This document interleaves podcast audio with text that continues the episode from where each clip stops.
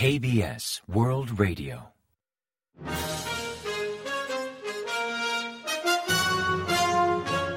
Informativo de KBS World Radio. Bienvenidos un día más al informativo de KBS World Radio. Les habla Javier Castañeda y tras el saludo les avanzamos los principales titulares del día 24 de febrero.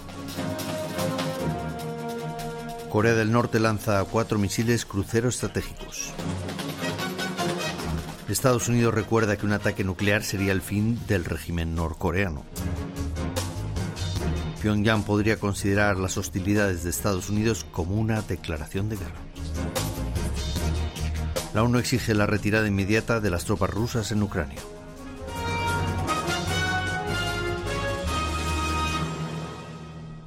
Tras el avance de titulares les ofrecemos las noticias.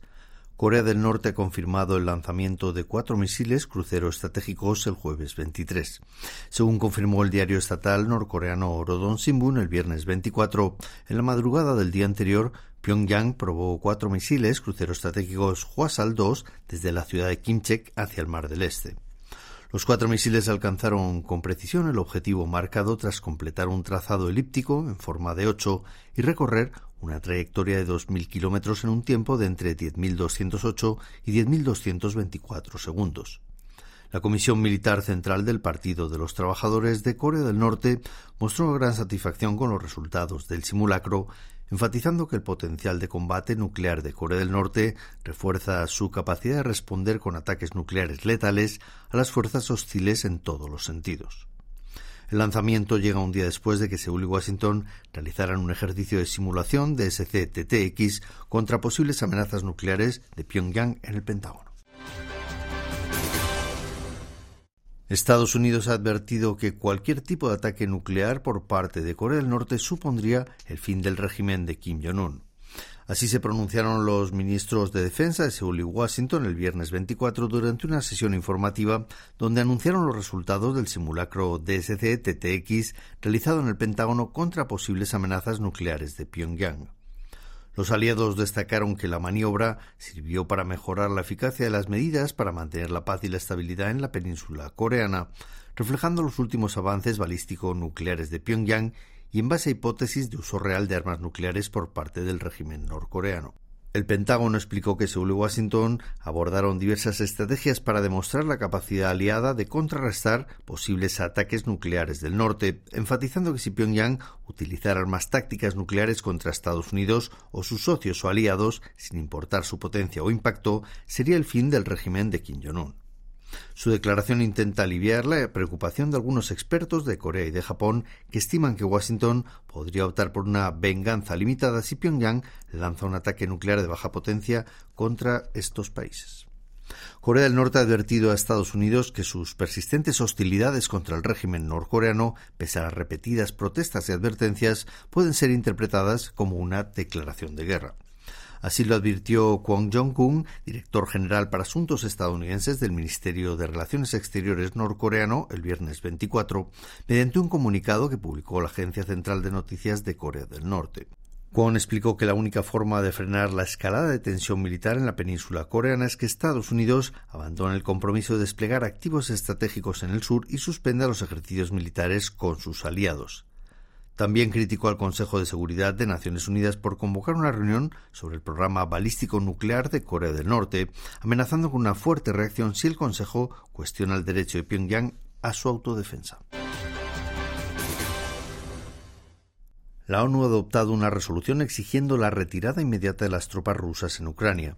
Durante una reunión de emergencia especial sobre Ucrania, celebrada el jueves 23 en Nueva York, la Asamblea General de Naciones Unidas votó dicha resolución que fue aprobada por 141 votos a favor, 7 en contra y 32 abstenciones. Corea del Sur se sumó a los copatrocinadores de la propuesta, liderada por Estados Unidos y la Unión Europea, exigiendo una paz justa y duradera en Ucrania en base a los principios de la Carta de Naciones Unidas. Rusia, Corea del Norte, Siria, Nicaragua, Bielorrusia, Eritrea y Mali, todos integrantes de la ONU, se mostraron en contra, mientras que otros países como China, India o Irán se abstuvieron. El día anterior, en la primera jornada de la Asamblea General de la ONU, el embajador surcoreano ante Naciones Unidas, Juan Jung-kook, enfatizó que la invasión rusa a Ucrania impacta gravemente contra uno de los principios básicos de la comunidad internacional sobre prohibición del uso de la fuerza.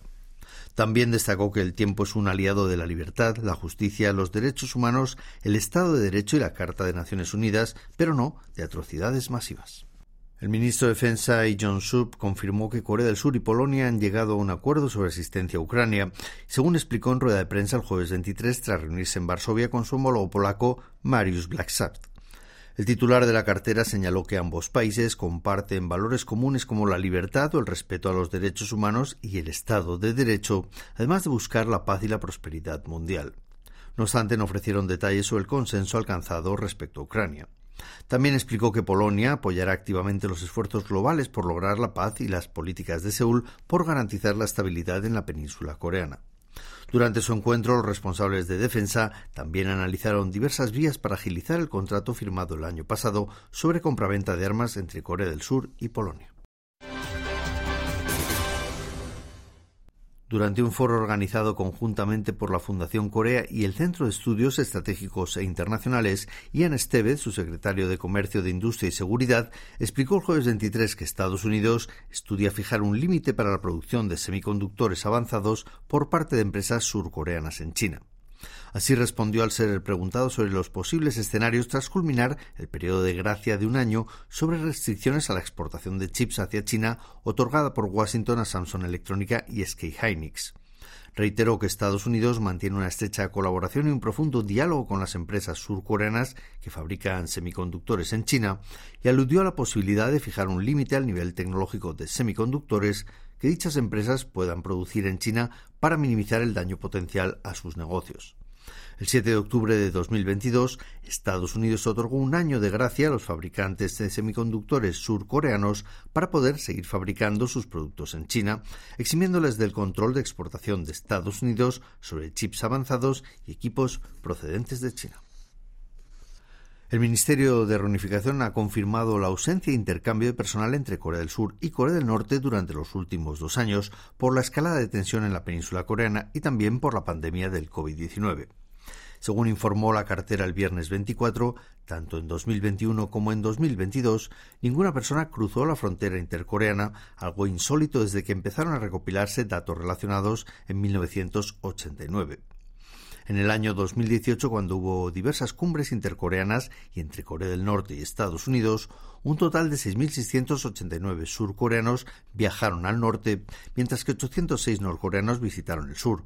Y el año siguiente, en 2019, 9.835 surcoreanos cruzaron la frontera, aunque ningún norcoreano viajó a Corea del Sur.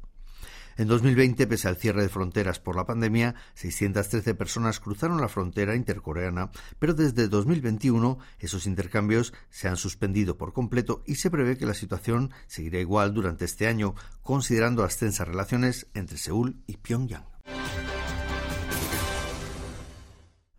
Corea del Sur ofrecerá 100.000 dólares en concepto de ayuda humanitaria a Chile, recientemente afectado por diversos incendios forestales masivos. Según anunció el Ministerio de Exteriores, Corea ha decidido ofrecer esa ayuda para contribuir a estabilizar la vida de los ciudadanos y recuperar las zonas afectadas por el incendio. Añadió que Corea del Sur seguirá ofreciendo ayuda humanitaria a aquellos países y pueblos que se vean afectados por desastres naturales. El 2 de febrero, Chile reportó un incendio forestal en la región centro-sur que continúa activo hasta la fecha. Según datos de la Corporación Nacional Forestal de Chile, hasta el 15 de febrero han muerto 24 personas y el número de damnificados asciende a 6.855.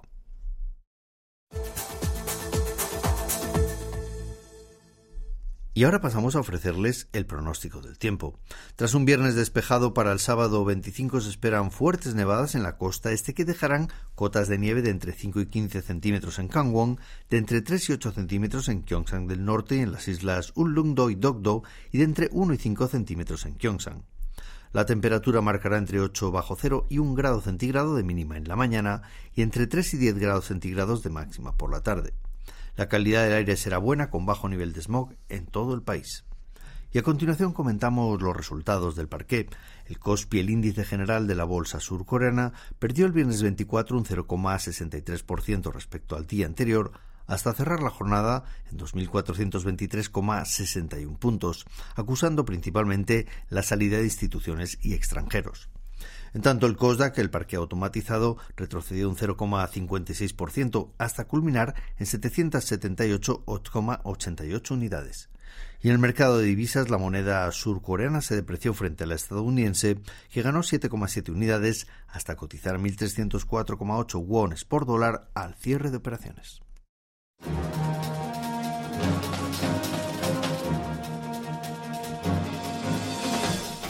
Y hasta aquí el informativo de hoy. Gracias por acompañarnos y sigan en la sintonía de KBS World Radio.